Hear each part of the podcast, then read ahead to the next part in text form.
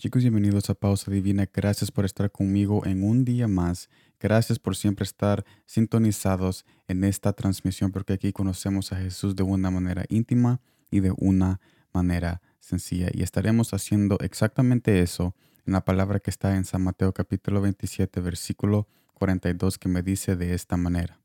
A otro salvó, a sí mismo no se puede salvar. Si es el rey de Israel, desciende ahora de la cruz y creeremos en Él. Esto me lleva al primer punto que dice conocer lo que pasó en la cruz es darse cuenta lo que, lo que nosotros somos en realidad en nuestro entorno. Segundo punto, la palabra de Jesús nos ayuda a reconocer que somos imperfectos, pero muchos se quedan en ese pensar.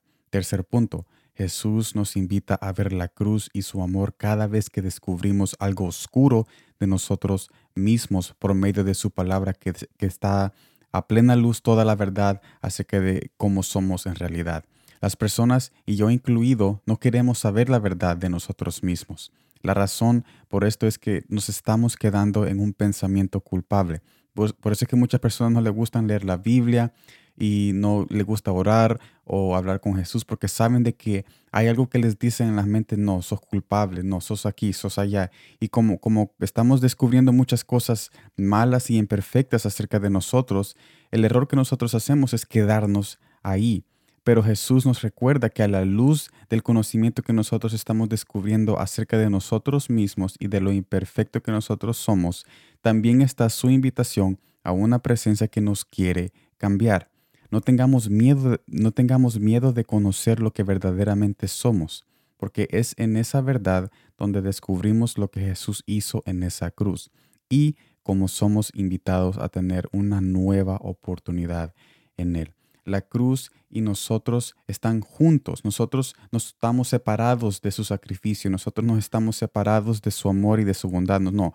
Lo que hizo en la cruz es específicamente para nosotros y todo aquel que a pesar de que reconoce o que está descubriendo que es imperfecto, tiene esa fe que, que Él dice, yo sé que yo soy esta persona, yo sé que soy esta persona mala en lo íntimo, pero yo sé que tú Jesús, por medio de tu sacrificio, me puedes cambiar y ayudar. Es en esa transición a la transformación cuando nosotros damos el paso de fe a su presencia que nos ayuda a no quedarnos en ese conocimiento de que somos pecadores imperfectos. Nos ayuda a trascender y a ir a otro nivel de pensar donde ahí reconocemos, a pesar de que yo soy esta persona mala, Jesús tiene una nueva identidad para mí por su amor y por la sangre que Él derramó por cada uno de ustedes. Así que yo los invito a que no teman miedo de meterse en la presencia, de leer la palabra, no tengan miedo de, descubrir las imperfecciones de ustedes, porque son en esas verdades que somos invitados a una presencia